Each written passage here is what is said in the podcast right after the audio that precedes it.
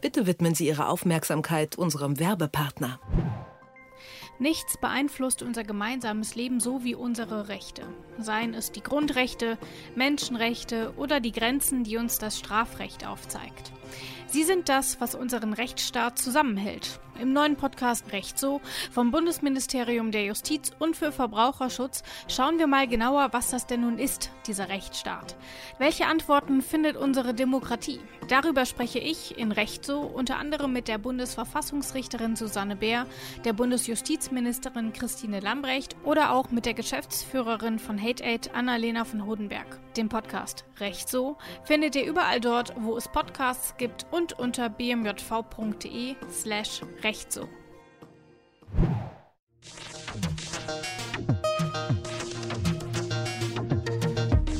Ist das gerecht? Der Podcast über aktuelle Urteile und Grundsatzfragen der Rechtsprechung mit Achim Dörfer. Hi, hallo und herzlich willkommen zu einer neuen Episode von Ist das gerecht? Mein Name ist Rabea Schlotz und heute haben wir hier eine ganz besondere Folge, zumindest für Achim Dörfer, den ich gleich auch noch mit reinhole und für mich. Denn vor einem Jahr, vor fast genau einem Jahr, nämlich in dieser Woche vor einem Jahr, haben Achim Dörfer und ich äh, diesen Podcast hier zusammen übernommen. Davor hatten wir ja immer wechselnde Moderationen. Seit einem Jahr mache ich das jetzt. Und Achim, erstmal Hallo. Hallo Rabea. Achim, ich muss sagen, ich hatte furchtbar viel Spaß dieses letzte Jahr. Ich habe auch super viel gelernt mit dir. Ja, vielen Dank. Und äh, mich freut das auch, dass du Spaß hattest. Und äh, man merkt auch, dass du was lernst. Davon profitiere ich ja wieder, weil mir die Sendung dann auch immer mehr Spaß macht. Ja, dann ist doch gut. Dann haben wir doch alle Spaß. Und ich hoffe natürlich, dass es bei unseren Hörerinnen und Hörern genauso der Fall ist. Aber wir wollen hier nichts dem Zufall überlassen. Und deswegen ähm, haben wir uns heute für unser ganz persönliches Jubiläum, das wahrscheinlich außer uns beiden niemanden interessiert, Achim, haben wir trotzdem ja. noch eine kleine besondere Folge machen wie diese Woche. Wir sprechen nämlich heute nicht über einen besonderen Fall, was uns gerade so bewegt, sondern wir sprechen über mehrere Fälle, ähm, allerdings auch ähm, hauptsächlich über ja, skurrile Fälle, Recht, Rechtsmythen und alltägliche Gerechtigkeitsfragen. Über das alles wollen wir heute sprechen und Nehmt euch doch einfach mal einen Stift, macht euch doch mal ein paar Notizen ähm, und überlegt doch auch mal selber, wenn wir hier gleich darüber sprechen, was denn eigentlich gerecht ist und was nicht. Und ich würde sagen, wir haben viel vor, also fangen wir doch einfach an. Achim, heute haben wir es so gemacht, dass nicht nur ich Fragen vorbereite, sondern du hast auch Fragen vorbereitet, die du mir stellen musst. Es ist also in irgendeiner Form nicht nur Jubiläum, sondern auch Premiere. Und ähm, ich würde sagen, ich übergebe einfach mal das Moderationswort an dich und du darfst anfangen mit deiner ersten Frage, deinem ersten Thema, das du heute mitgebracht hast. Schieß los. Ja, ähm, wie du mir erzählt hast, hast du ja äh, zuletzt geheiratet, in Corona-Zeiten etwas kleiner. Genau. Ähm, deswegen meine allererste Frage auch zu dem Thema. Da bist du ja noch so drin, emotional und intellektuell. deswegen erhoffe ich mir da auch eine ganz äh, erhellende Antwort. Wir kennen vielleicht alle oder haben davon gehört, von der Kirche des fliegenden Spaghetti-Monsters. Ja. Ähm, die haben so ein Logo, das sieht so ein bisschen aus wie dieses Fischsymbol der christlichen Kirchen, nur da sind da halt noch so Beine dran. Mm, die haben Und so ein Nudelsieb, oder? Das ist ein Nudelsieb, das spielt auch eine Rolle als äh, religiöse Kopfbedeckung äh, dort. Mhm. Mm, ist also quasi eine Art satirische Kirche, die sich aber schon ernst nimmt, wenn ich das richtig verstehe, in einem Auftrag quasi religionskritisch aufzutreten und eben auch bewusst äh, auf die Naturwissenschaften einzugehen und aufklärerisch zu wirken. So. Mhm. Und ähm, die findet ziemlich einen Zulauf. Und ähm, die haben es jetzt geschafft, schon vor einiger Zeit, dass sie jedenfalls in Neuseeland auch äh, kirchliche Eheschließungen vornehmen können. Man kann sich also dort trauen lassen und das ist dann auch rechtsgültig. Hm, deswegen die Frage an dich. Ist das gerecht? Würdest du dir sowas für Deutschland auch wünschen oder wäre das für dich ein Albtraum, weil da äh, sich jemand ja doch irgendwie gleichzeitig über die Ehe auch lustig macht? Hm, das ist eine sehr gute Frage. Ich glaube, ich würde das von unterschiedlichen Aspekten abhängig machen, denn aktuell ist es ja auch in Deutschland so, dass allein die kirchliche Hochzeit noch kein rechtsverbindlicher Akt ist. Ich muss ja vorher zum Standesamt gehen Mhm, und das heißt, dort ist ja erstmal das Primäre. Und alles, was ich darüber hinaus mache, ist ja für den Staat erst einmal wurscht. Ähm, wenn ich das richtig verstehe. Genau, und, wir haben die Zivilehe. Hm? Genau, und das, von daher finde ich, wäre das nur gerecht, ähm, wenn es solche Religionen gibt und dann, wenn die katholische Kirche Trauungen vollziehen darf, dann sollte das natürlich jede andere Religion auch dürfen. Und wenn die Religion des Spaghetti-Monsters ähm, nun mal eine Religion ist, ähm, dann finde ich, ähm, sollte das auch erlaubt sein. Du sagtest, ob das dann quasi rechtsverbindlich sein soll, wie es ja, wenn ich es richtig verstanden habe, in Neuseeland ist. das Ähm, wäre jetzt nochmal so meine Anschlussfrage. Genau, wenn ich die Schraube nochmal eine Umdrehung fester drehe. Jetzt stellen wir uns mal vor, äh, in Deutschland würden wir ähm, zurückgehen hinter die Zivilehe. Und wie in vielen anderen Ländern auch, ähm, ist den Religionsgemeinschaften gestatten, zumindest mal zusätzlich, auch zivilrechtlich rechtsgültige Eheschließungen vorzunehmen. Fändest du das okay oder äh, würdest du Leute so ein bisschen komisch angucken, die sich vor so einem Spaghetti-Monster-Pfarrer haben trauen lassen? Also ich- grundsätzlich wäre ich eher dafür, dass ähm, wir bei der zivilrechtlichen Ehe bleiben und ähm, man eine Ehe eben nur vom Standesamt ähm, schließen kann und eben nicht in den Kirchen, weil ich nach wie vor der Meinung bin, dass wir ähm, mehr Trennung zwischen Kirche und Staat brauchen und nicht weniger. Aber mal gesetzt dem Fall, das gäbe es jetzt, dann bin ich die Letzte, die ähm, anderen Leuten vorschreiben will, was eine Religion ist und was nicht. Und von daher, wenn es dieses Recht für Religion gäbe, dann äh, natürlich auch für das fliegende Spaghetti-Monster. Fändest du nicht, dass man sich da so ein bisschen lustig macht, auch gleichzeitig über die Institution der Ehe? Das ist immer so dieses Doppelte. Ne? Also im Grunde, man hat dann eine Geschichte, die ist gleichzeitig ernst und gleichzeitig satirisch. Wäre dir aber egal, oder? Sie machen sich ja nicht explizit über mich und meine Ehe lustig, sondern maximal über das Konstrukt und das dürfen sie ja gerne machen. Ähm, solange ähm, alle anderen das so machen dürfen, wie sie das möchten, dürfen die sich natürlich auch satirisch vermählen, ähm, wenn sie das denn möchten. Ähm, solange sie das ähm, ja auch mit einer gewissen Ernsthaftigkeit machen, ähm, ist mir das eigentlich wurscht. Okay, also Mir wäre es vielleicht äh, sogar ohne eine gewisse Ernsthaftigkeit wurscht. Sehr gut. Aber das weiß ich auch nicht. gut, wenn ich es jetzt nochmal kurz zurück äh, kommentieren darf. Genau. Es ist der alte Grundsatz, wie bei allen heftigen Debatten um alle möglichen Ehen und Erweiterungen der Ehe. Wer sich an diesen anderen Möglichkeiten stört, soll sie halt selber nicht nutzen. Genau. Gut, damit So bin ich es. durch mit meiner ersten Frage. Puh, habe ich ja die erste, den ersten Test bestanden, dass mir was dazu eingefallen ist, was ich sagen kann. Jetzt drehen wir den ganzen Spieß um, jetzt bin ich wieder dran. Und ähm, ich habe mir stattdessen, was, was tatsächlich hier in Deutschland passiert ist, habe ich mir rausgesucht. Allerdings gehen wir ein bisschen zurück, denn wir gehen ins Jahr 1982. Da hat ein Richter vom Landgericht Frankfurt seine Urteilsbegründung in Reimform verfasst. Äh, zuvor hatte ein Makler ein Mahnschreiben verschickt, auch in Reimform. Und weil der Empfänger das nicht sonderlich ernst genommen hat und deswegen auch nicht bezahlt hat, ist das Ganze schließlich vor Gericht gelandet. Und da klang es dann am Ende so. Ich möchte da mal ganz kurz daraus kurz zitieren. Ich werde nicht alles vorlesen, aber ich werde es verlinken, da kann man sich das nochmal durchlesen. Und das klang dann ähm, im Urteil so: Maklerlohn begehrt der Kläger mit der Begründung, dass Erreger Tätigkeit er dem Beklagten Räume nachgewiesen, die behagten. Und so weiter und so weiter. Das ist also tatsächlich passiert. Ähm, und für dich wäre jetzt die Frage, ähm, wie ist das denn? Sollte der, der Richter ähm, solche Urteilsbegründungen verfassen dürfen? Ist das gerecht? Geht so weit die richterliche Unabhängigkeit? Du musst übrigens in Reimform antworten. Ahahaha, das war vorher nicht abgesprochen und äh, da ich ein absoluter Medienprofi bin, ähm, ne, führe ich natürlich die Machst jetzt Vorgespräche auch immer sehr, sehr taktisch mit dir und Mhm. ähm, nein, ich, ich krieg's einfach nicht hin. Das Ähm, macht nichts, ich würde es auch nicht hinkriegen. Aber ich muss auch dazu sagen, ähm, vielleicht vorab, äh, wir spinnen das jetzt noch mal ein bisschen weiter, ähm, ist nämlich tatsächlich diese Geschichte für mich eine große Inspiration gewesen. Aha. Und ähm, es war mir dann wirklich eine Aufgabe, nachdem ich davon gelesen hatte, das irgendwann in meinem Leben auch mal zumindest teilweise hinzukriegen. Also zumindest mal ein Gedicht unterzubringen ähm, in einem Gerichtsschriftsatz. Und ähm, das ist mir dann auch gelungen. Mm, Ist ein bisschen unangenehmes Thema, aber es ist wirklich äh, niemand zu Schaden gekommen. Insoweit, ähm, da ging es nämlich um eine arbeitsrechtliche Sache und meinem Mandanten war vorgeworfen worden, bei der Betriebsfeier äh, eine Kollegin sexuell belästigt zu haben und ihm wurde dann gekündigt.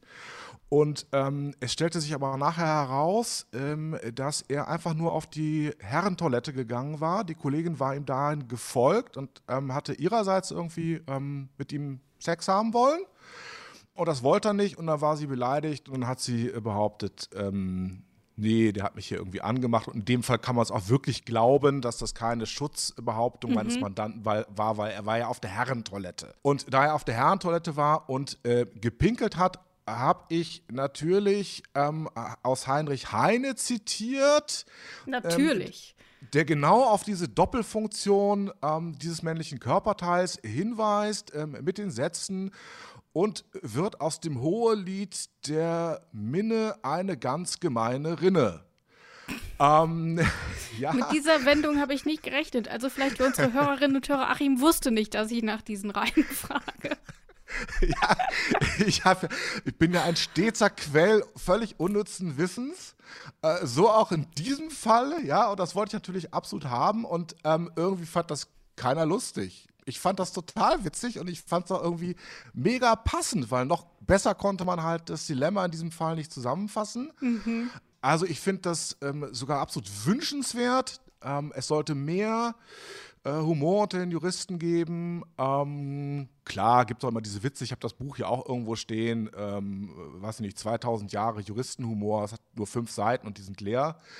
ähm, ja, also äh, wenn es nicht geschmacklos wird oder wenn es sich nicht um eine Sache handelt, die so ernst ist, dass man da nicht in diese Richtung gehen darf, finde ich das absolut großartig. Und ähm, es ist ja auch so, ich weiß ja dann, der Richter hat sich sogar ganz besonders mit meiner Sache befasst, weil es ja viel, viel länger dauert, das in Reimen zu formulieren, mhm. als es einfach so irgendwie rauszuhauen. Ähm, Im Grunde eine Ehre für beide Parteien und ähm, ich würde mich da jederzeit drüber freuen und finde, es soll es viel mehr geben. Also mal so mindestens pro Richter einmal im Jahr, dass die auch so ein bisschen, wie heißt es, geflext bleiben, was ihre sprachlichen Fähigkeiten angeht, fände ich gut. Dazu muss man ja auch sagen, ähm, 1982, das war wahrscheinlich der erste Richter, der sowas gemacht hat, allerdings äh, nicht der letzte. Es hat auch später nochmal Richter und Richterinnen gegeben, die in ihrer Urteilsbegründung gereimt haben. Ähm, zum Beispiel am Landesarbeitsgericht Hamm, da hat man das auch gemacht. Da ist die Klägerin aber in Berufung gegangen und dann hat es zumindest mal beim Revisionsgericht äh, einen Rüffel gegeben und das war ein Verfahrensfehler, der aber nicht dazu geführt hat, dass es irgendwas am Urteil geändert hätte. Deswegen ähm, ist es dann trotzdem dabei geblieben. Allerdings sieht man daran auch, äh, dass eben gerade Mandanten und Mandantinnen und ähm, eben die ganzen Parteien, die da so vor Gericht vertreten sind, das nicht immer ganz so lustig finden.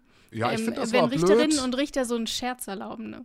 Nee, ich finde es blöd, dass das gerüffelt wurde. Und ähm, ich habe auch mal gelesen äh, in einem Buch eines amerikanischen Supreme Court-Richters, dass sie einen, einen Basketball-Court äh, da haben am Supreme Court. Und mhm. offensichtlich an diesem Landesarbeitsgericht haben sie aber stattdessen einen Keller, in dem sie zum Lachen gehen. Ähm, finde ich nicht gut.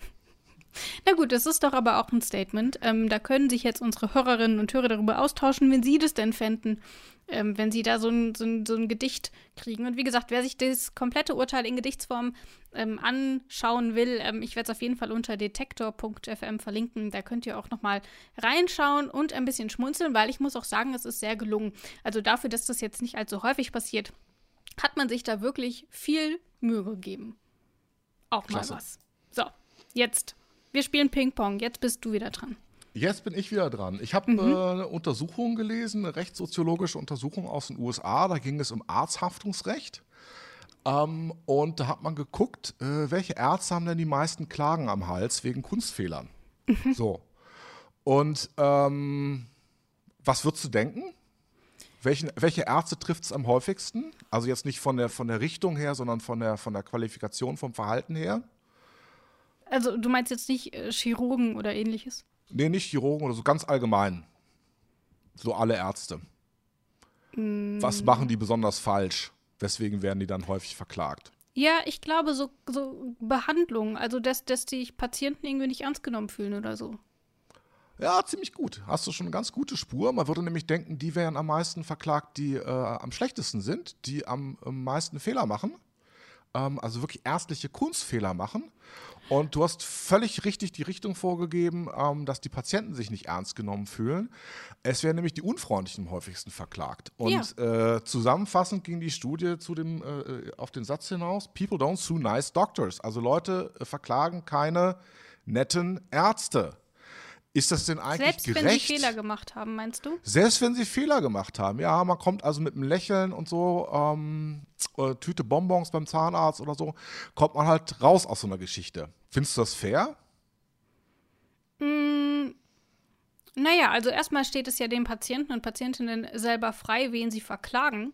Und ich habe schon das Gefühl, dass, und auch aus persönlicher Erfahrung kann ich sagen, dass ich eher gewillt bin, mit dem Verhalten meines Arztes, was medizinisches angeht, umzugehen, wenn er darüber hinaus freundlich war. Also wenn er mir vielleicht ähm, das falsche Medikament verschrieben hat, ich habe Asthma und mir hat mal ein Arzt ein Schmerzmittel ähm, verschrieben, mhm. ähm, das Asthmaanfälle ausgelöst hat. Und als ich dann zurück bin, meinte er auch, ja, schlecht, naja gut, dann gebe ich ihm was Neues. Da war ich schon sauer. Ähm, mhm. Und hätte er sich dafür entschuldigt und hätte gesagt, oh Gott, das trage ich mir direkt ein oder so, dann wäre ich wahrscheinlich weniger sauer gewesen. Von daher, ja, doch, finde ich gerecht.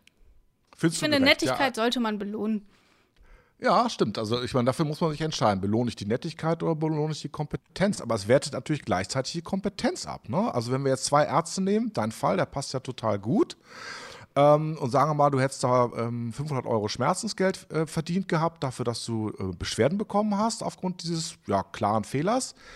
Ist das nicht unfair dann, ähm, wenn ein Arzt, der dir das richtige Medikament gibt, ähm, der natürlich dann nichts bekommt, äh, an Ärger, äh, wenn der genauso behandelt wird wie einer, der dir das Falsche gibt, aber ähm, nett ist und dir noch eine Tüte Bonbons hinterher gibt. Ach, also ich glaube, es kommt immer so ein bisschen drauf an. Also hätte, wäre ich jetzt in der OP gewesen um, und es passieren irgendwie massive Fehler und am Ende fehlt mir ein Fuß, dann könnten die Ärzte und Ärztinnen natürlich so nett sein, wie sie wollen.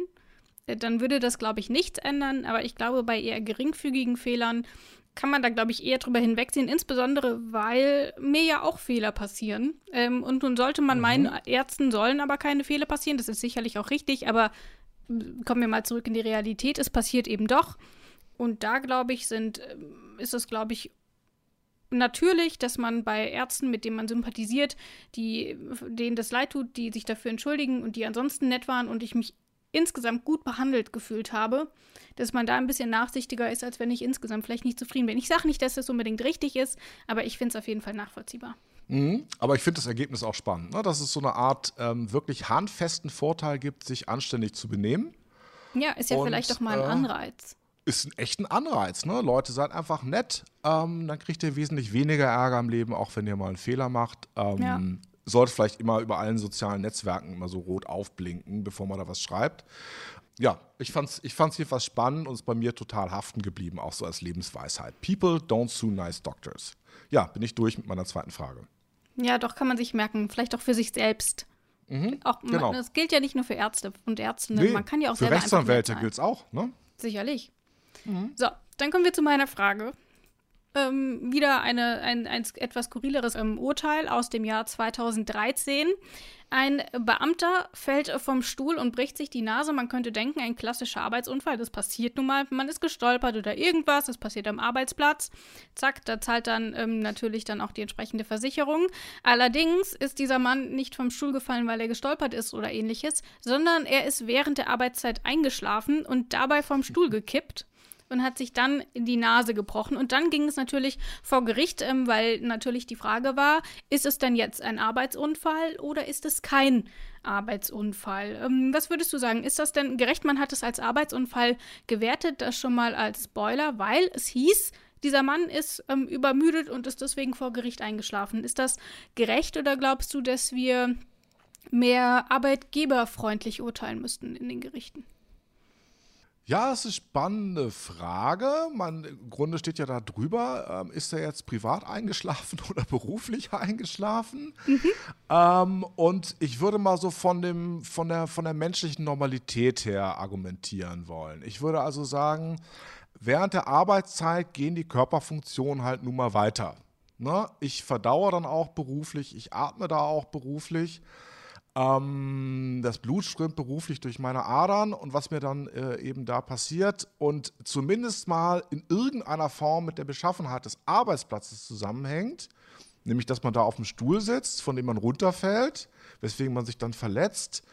Ähm, das würde ich schon als beruflich ansehen. Also insoweit für mich ist dann auch so ein bisschen die Haftung tatsächlich dem Arbeitgeber zuzuordnen, auch für diese Körperfunktion des Wachens und Schlafens äh, in dem Falle. Und ich würde also für mich die Grenze dort ziehen, wo es halt gänzlich atypisch ist oder sich eben gegen klare Arbeitsvorschriften richtet. Also wenn da jemand Drogen nimmt oder sich betrinkt und deswegen vom Stuhl fällt. Aber selbst da gibt es ja Dinge, die sind ja sozial durchaus geachtet. Ich erinnere mich noch an meine Zeit ähm, als ich als Referendar bei der Bezirksregierung Lüneburg anfing, da kam ich da durch so diese Türen, die großen Schwingglastüren, da war da so ein schwarzes Brett und da stand halt ganz groß vom Präsidenten der Behörde unterschrieben, ähm, dass ab sofort die Prosecco-Umtrünke in der ersten Frühstückspause verboten seien. Mhm. Was ja ziemlich weitgehende Umkehrschlüsse zulässt. Und da würde ich sagen, also solange das nicht verboten ist und es tatsächlich stattfindet mit Billigung der Behördenleitung, würde ich sogar sowas als Arbeitsunfall sehen. Also wenn man dann quasi betrunken vom Stuhl kippen darf, dann darf man natürlich auch schlafen vom Stuhl kippen. Ist es denn anders geregelt? Ich, ich produziere gerade im Homeoffice. Ich bin seit März im Homeoffice und mein Bett ist wirklich nicht sehr weit entfernt. Und manchmal so nachmittags denke ich, oh, jetzt ein kleines Nickerchen. Was ist, wenn ich sowas mache, was ich natürlich niemals tun würde? Aber was ist, ich lege mich in mein Bett, mache ein kleines Nickerchen und purzel dabei aus dem Bett während meiner Arbeitszeit? Wahrscheinlich dann kein Arbeitsunfall, oder? Doch, für mich auch ganz klar ein Arbeitsunfall. Auch da würde ich wieder sagen, der Wachschlafrhythmus geht doch weiter. So, jetzt kommt mal ein Totschlagargument. Jetzt halte ich fest. Achtung, ich Arbeitszeitgesetz. So, du hast doch Arbeitspausen. Und natürlich ist es doch völlig okay, ähm, wenn du einen Anspruch, gesetzlichen Anspruch auf Arbeitspausen hast. Da kannst du dann ähm, dein Stullenpaket auspacken. Ja? Oder du Oder kannst kann dich halt, machen. Ja, genau. So, und ich erinnere mich dabei, ha, jetzt fällt mir auch noch was ähm, Witziges ein. Ich habe ja gesagt, Quell unnützen Wissens bis zum geht nicht mehr. Mhm. Ich habe mal ein Interview ge gesehen im Rahmen einer Dokumentation zur WestLB, zu diesem großen Skandal dort, äh, wo ein, ein Banker berichtete, der auch mal, ich glaube, in den 60er Jahren dann Chef des Sparkassenverbandes war und der kam dann von der äh, Privatbank da zur, zur Sparkasse und äh, erster Arbeitstag, großes äh, Palaver im Konferenzraum. 13 Uhr stehen alle Kollegen auf, er dann auch. Äh, alle gehen in ihr Büro zurück. Er weiß noch nicht so richtig, was das soll. Da ist aber schon seine Sekretärin, die klappt ihm das Schrankbett aus der Wand, schlägt noch ein bisschen das Kissen auf und der gesamte Vorstand hat dann nämlich immer so eine Stunde Mittagsschlaf gehalten. Also gehört absolut dazu, ja. Hat es früher gegeben, warum soll es das nicht heute geben? Ähm, Finde ich eine normale äh, Gestaltung der Arbeitszeit im Homeoffice erst recht. Also da bist du völlig geschützt. Mm, Gibt ja auch Länder, also da ist das total normal. Ich glaube, äh, in Japan zum Beispiel, da ist es vollkommen normal, dass sich die Leute nach dem Mittagessen noch mal so ein bisschen, da gibt es auch diese Kisten, da kannst du deinen Kopf reinstecken und da kannst du deine Arme reinstecken und dann machst du auf deinem Arbeitstisch ein Nickerchen. ja, genau. Ich hatte auch immer so einen Plastikumschlag um meine äh, Gesetze und da habe ich auch im Hörsaal immer die dann aufgepustet und zugeklebt. Man kann ja auch so einen Plastikumschlag, der, wenn er, von, wenn er so geschlossen ist, dann kann man den so ein bisschen aufblasen. Ähm, das war nur eingeschränkt gemütlich, aber man sieht halt, es gibt diese natürliche Neigung, ähm, nicht nur in einen Tag- und Wachrhythmus, sondern sondern auch in einen Arbeits- und Schlafrhythmus zu verfallen. Also, ich glaube, die Frage äh, von dir zielt ja auch auf eins ab. Kannst dich gerne nach der Sendung hinlegen. Yes! Ich habe höchst, naja, nicht höchst richterliche, aber zumindest mit einem Juristen äh, den Auftrag bekommen. So, bevor ich mich aber hinlege, machen wir jetzt erstmal weiter, denn ähm, wir sind noch nicht fertig und du hast noch ein Thema mitgebracht. Ja, vorletztes Thema, das vielleicht ganz kurz, da will ich nur was dran zeigen. Ähm, ja. Gesetzliche Gewährleistung für irgendwelche Produkte beträgt ja zwei Jahre. Mhm. Ähm, so, das ist eine willkürliche Festlegung, das haben wir manchmal. Ich bringe immer das Beispiel äh, Rechtsverkehr oder Linksverkehr. Gibt keine Vorteile im, im Straßenverkehr für das eine oder für das andere oder keine großartigen, aber man muss sich halt für eins entscheiden. Hier haben wir uns für zwei Jahre entschieden. Findest du es okay? Also, wenn du jetzt einen, einen ähm, neuen Küchenmixer kaufst, Mhm. Ähm, hättest du da lieber vier Jahre gesetzliche Gewährleistung oder wäre das dann gegenüber dem Verkäufer, der vielleicht ein kleiner Laden ist, unfair? Oder findest du ein Jahr würde ausreichen, weil dann vielleicht die Qualität besser wäre, weil die Kunden kritischer wären, weil sie nachher nicht so viele Rechte haben? Oder findest du die zwei Jahre gut? Kannst du damit gut leben? Also ich glaube, die zwei Jahre sind okay.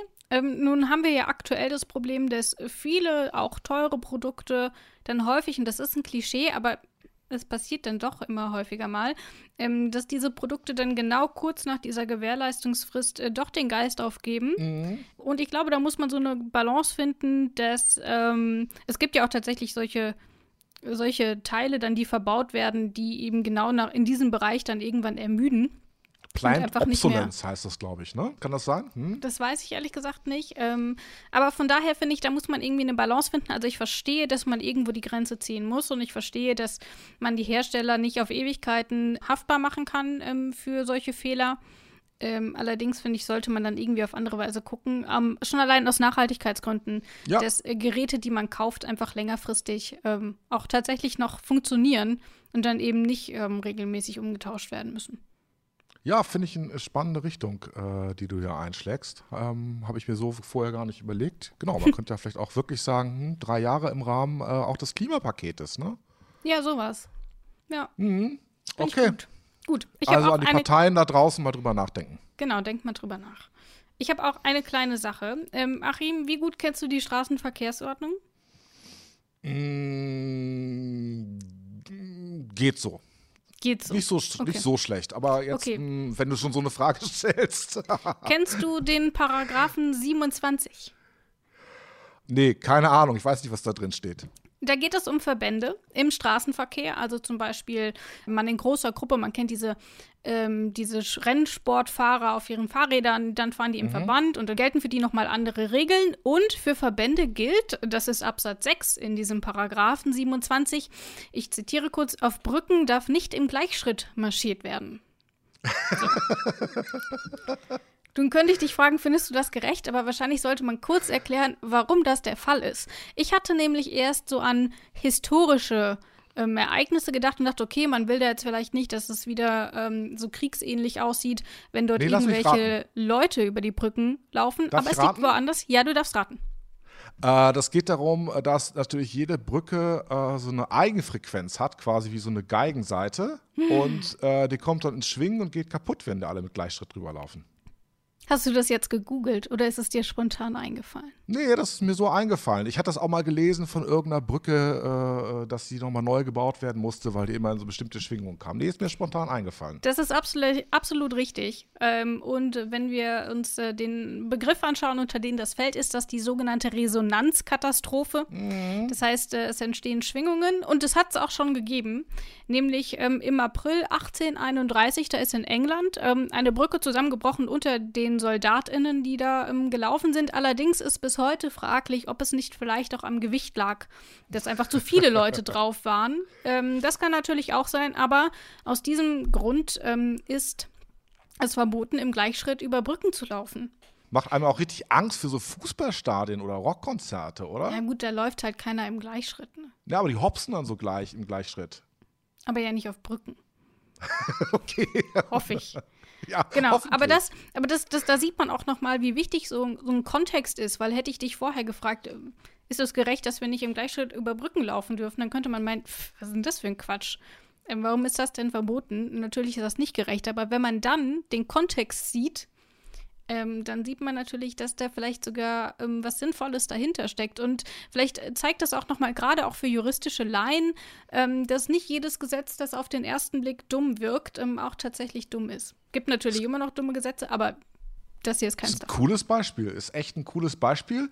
Äh, wobei es erschütternd ist, dass das wahrscheinlich niemand kennt, obwohl das total wichtig ist. Aber ne, wir haben ja auch so Service in unserer Sendung. Also ja. die Hörer da draußen sind jetzt jedenfalls sicher, ähm, ich bin da ganz sicher, dass, äh, dass äh, die alle mit diesem Gleichschritt marschieren über Brücken jetzt aufhören werden nach der Sendung. Genau, macht man ja auch total häufig. Ja. so. Mhm. Jetzt kommen wir zu unserer jeweils letzten Frage. Und ich, ich gebe dir, ich, ich, ich bin froh, dass du jetzt erst noch mal dran bist, weil ich brauche noch kurz, um mich mental vorzubereiten. Ich habe es dir vor unserer Produktion schon gesagt, ich werde gleich etwas vorlesen. Und ich habe es jetzt mehrfach gesucht und ich musste jedes Mal lachen. Von daher drückt mir die Daumen, dass ich das gleich ordentlich hinkriege. Jetzt aber erstmal du, Achim. Okay, dann werde ich jetzt mal deine äh, Humortriggerbereitschaft ein bisschen runterfahren, nochmal mit einer ernsten äh, Frage. Wir versuchen mhm. das mal jetzt so ganz unten anzusiedeln, dass du nach oben noch so ein bisschen Spielraum hast. Ähm, die mich aber, aber bewegt, weil ich auch Leute kenne, die davon betroffen sind. So, ja. wir haben jetzt Corona, ähm, was natürlich für die Medienschaffenden ähm, teilweise ganz schlimm ist. Ähm, bei uns geht es aber alle, die drehen müssen, für die ist das ganz doof. Das fällt alles aus. Und wir mhm. wissen ja, dass ähm, auch die tollen Dokumentarfilme, die wir in öffentlich-rechtlichen zum Beispiel sehen können, ähm, ja vielfach von kleinen Produktionsfirmen oder sogar Einzelunternehmern gemacht werden. So, das heißt, die können jetzt alle nicht drehen, mhm. Ähm, kriegen auch kein Geld. Und gleichzeitig zahlen wir aber weiterhin ähm, in konstanter Höhe die Rundfunkgebühr. Und ich frage mich irgendwo, wo das Geld ist. Ich weiß es nicht. Ähm, aber für mich ist es auch so eine Gerechtigkeitsfrage, wer soll es denn kriegen?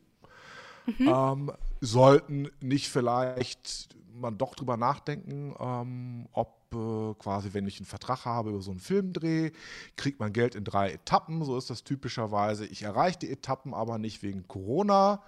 Ähm, vielleicht der Gesetzgeber mal sagt oder die, die großen Sender sagen, nee, kriegt aber zumindest mal 50 Prozent sowieso oder sollte das Ganze ähm, zurückgegeben werden an die äh, Zuseher und Hörer. Also wir haben im Grunde doch jetzt echt so ein, so ein Batzen Geld, den die einen nicht haben, die es brauchen und die anderen, die, äh, die haben es gezahlt und äh, wer soll es kriegen? Das ist eine super spannende Frage, über die ich noch überhaupt nicht nachgedacht habe, weil in meinem Verständnis war das immer so, dass das Geld dann vielleicht nicht jetzt abgerufen wird, aber sobald Drehs, bleiben wir mal bei dem Beispiel, wieder möglich sind, das dann einfach so weitergeht und dann werden diese Gelder auch ausgezahlt. War das ist so, naiv? aber das ist ja erst dann, nee, das ist schon richtig, aber es verschiebt sich ja. Ne? Also mein Umsatz in, im Jahr 2020, wenn ich nicht drehen kann, ist eben ganz unten. Und dann, wenn ich 2021 wieder drehen kann, dann ist er wieder da, wo er normalerweise ist. Aber, Aber das von 2020 ja. kann ich nicht aufholen, weil mir fehlt ein Jahr. Ich kann ja nicht Tag und Nacht drehen. Ne? Also es mhm. fehlt dann einfach. Ja, also ich glaube, da ähm, liegt dann wahrscheinlich die Lösung nicht unbedingt in den Zahlungen des Rundfunkbeitrages, sondern eben, wie wir es ja auch in vielen anderen Branchen haben, ähm, dass äh, dort auch quasi Corona-Fonds ausgezahlt werden. Das heißt, dass diejenigen, die davon betroffen sind, jetzt Unterstützung bekommen. Ähm, mhm. Das sieht man bei diversen anderen Branchen, zum Beispiel in der Automobilbranche, die ja jetzt erstmal im, nach meinem groben Verständnis etwas besser dasteht ähm, als Kulturschaffende. Ähm, und von daher, glaube ich, müsste man dort einfach nochmal mit ähm, einem erweiterten ran, damit da wirklich keiner unverschuldet ähm, in die Krise gerät. Also du würdest sagen, eher, eher staatliche Verantwortung. Ja. Okay, dann vielleicht auch nochmal der Aufruf von äh, unserer Seite hier. Ähm, ich habe das auch ein bisschen, ein paar solcher Anträge auch gestellt. Ähm, insofern weißt du ein bisschen, worum es da geht. Ähm, Leute, nutzt das, ähm, gerade ne, diejenigen, die so im, im künstlerischen Bereich unterwegs mhm. sind, im kreativen genau. Bereich. Genau. Da geht man ja eher hin, wenn man es nicht so hat mit so äh, Behördenkram und Formularen und so, aber einfach mal aufraffen, zum Steuerberater oder Rechtsanwalt gehen, der da entsprechend äh, zugelassen ist. Da gibt es eine Liste von Leuten, die diese Anträge stellen dürfen. Und die Honorare werden auch übernommen, die sind mit drin äh, in dem Geld, was man da bekommt.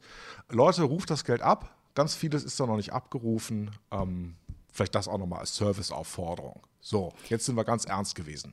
Da möchte ich eine Nachfrage noch stellen. Du bist ja auch Fachanwalt für ähm, Steuerrecht, wenn ich das richtig verstehe. Nee, Handels- und Gesellschaftsrecht. Ach so, das heißt, bei dir ich, landen solche Fälle gar nicht so häufig? Doch, doch, doch. So. Ähm, weil ich auch viel Steuerrecht äh, mache, äh, haben wir tatsächlich gesagt, ähm, wir beantragen diese Zulassung und, und wir haben auch die Zulassung. Wir dürfen diese Anträge stellen. Also das tut nicht weh, so ein bisschen die Unterlagen vom letzten Jahr zusammenstellen, ein bisschen mhm. die Unterlagen von diesem Jahr zusammenstellen. Ähm, das ist nicht so schmerzhaft und umfangreich wie eine Steuererklärung. Und es ist eben doch ganz, ganz wichtiges Geld. Und mir wäre das halt total wichtig, ne, wenn es schon die politische Entscheidung gibt, äh, da zu helfen dass auch 100 Prozent der Leute, die das bekommen müssen, das auch kriegen. Auch dort werde ich nochmal auf detektor.fm was verlinken. Ähm, wer sich dort informieren will und da Unterstützung braucht, findet dort dann nochmal eine kleine Übersicht. Jetzt kommen mhm. wir zum letzten Thema. Und jetzt habe ich ein bisschen schlechtes Gewissen, dass ich das jetzt noch auspacke, aber ich habe es angekündigt und jetzt kommt es. Und wir kommen zu meinem, ich glaube, liebsten Urteil für diese Folge. Ähm, auch schon etwas älter, aber ich musste bei der Recherche eben, wie gesagt, so lachen, dass ich das euch ähm, und auch Achim nicht vorenthalten will. Mhm. Und ähm, wahrscheinlich die ganzen Jurastudierenden unter unseren Hörern und Hörerinnen kennen das schon.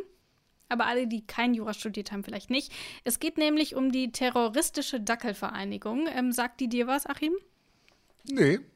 Ha, Dann hoffen wir ah. ja mal, dass wir vielleicht doch noch ein bisschen was Neues hier reinbringen können. Denn es geht um eine Verhandlung, dass ein Dackel einen Mann gebissen haben soll. Und äh, dann kamen dann ähm, die, die Dackelverwandten dazu. Also angeblich soll die Dackeldame getreten worden sein.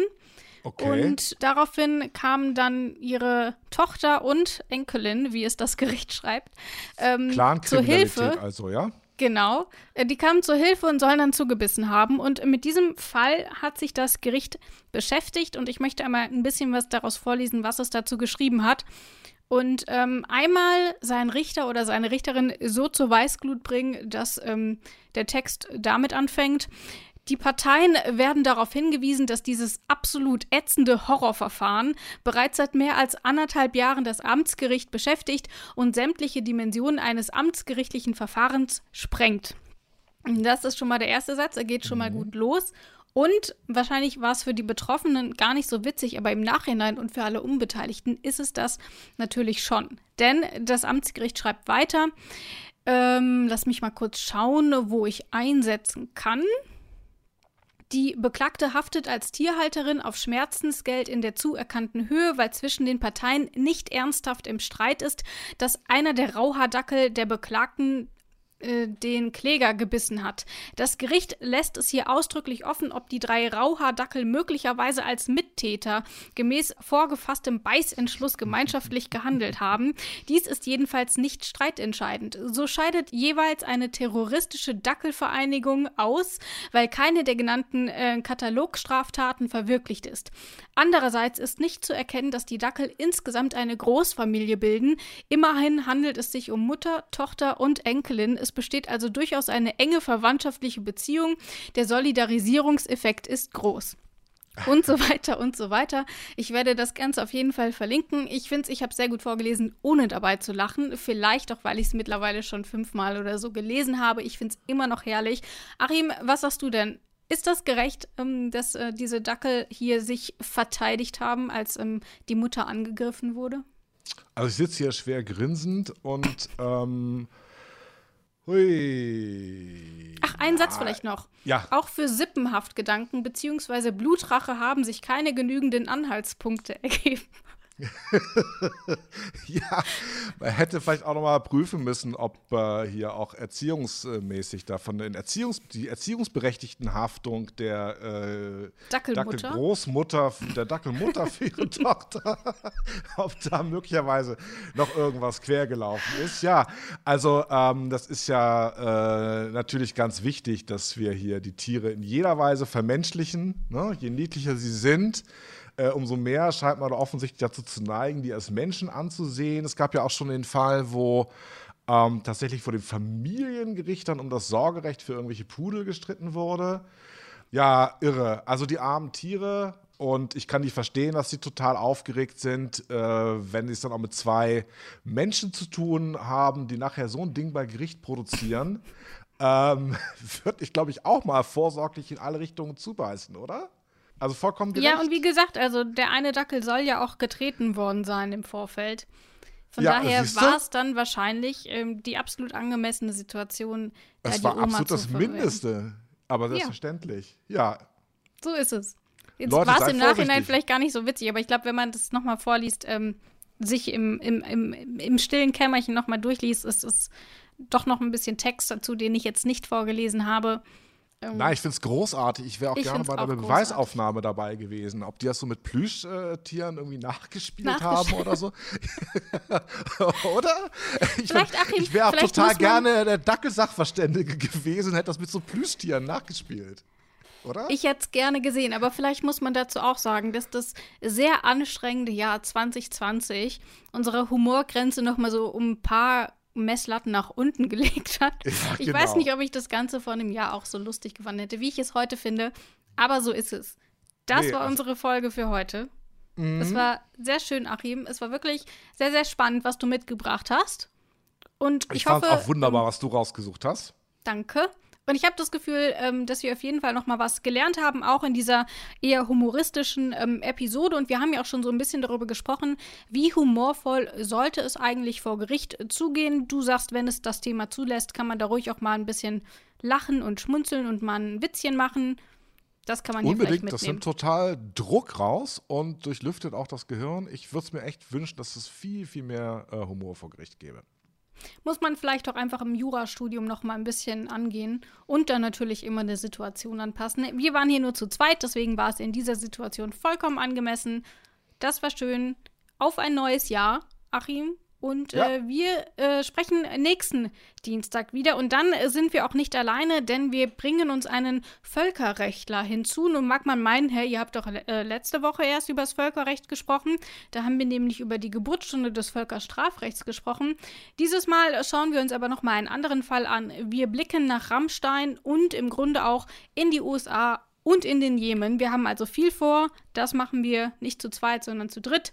Ich freue mich drauf und für heute sage ich Tschüss, bis zum nächsten Mal. Tschüss auch von mir. Ist das gerecht? Der Podcast über aktuelle Urteile und Grundsatzfragen der Rechtsprechung mit Achim Dörfer.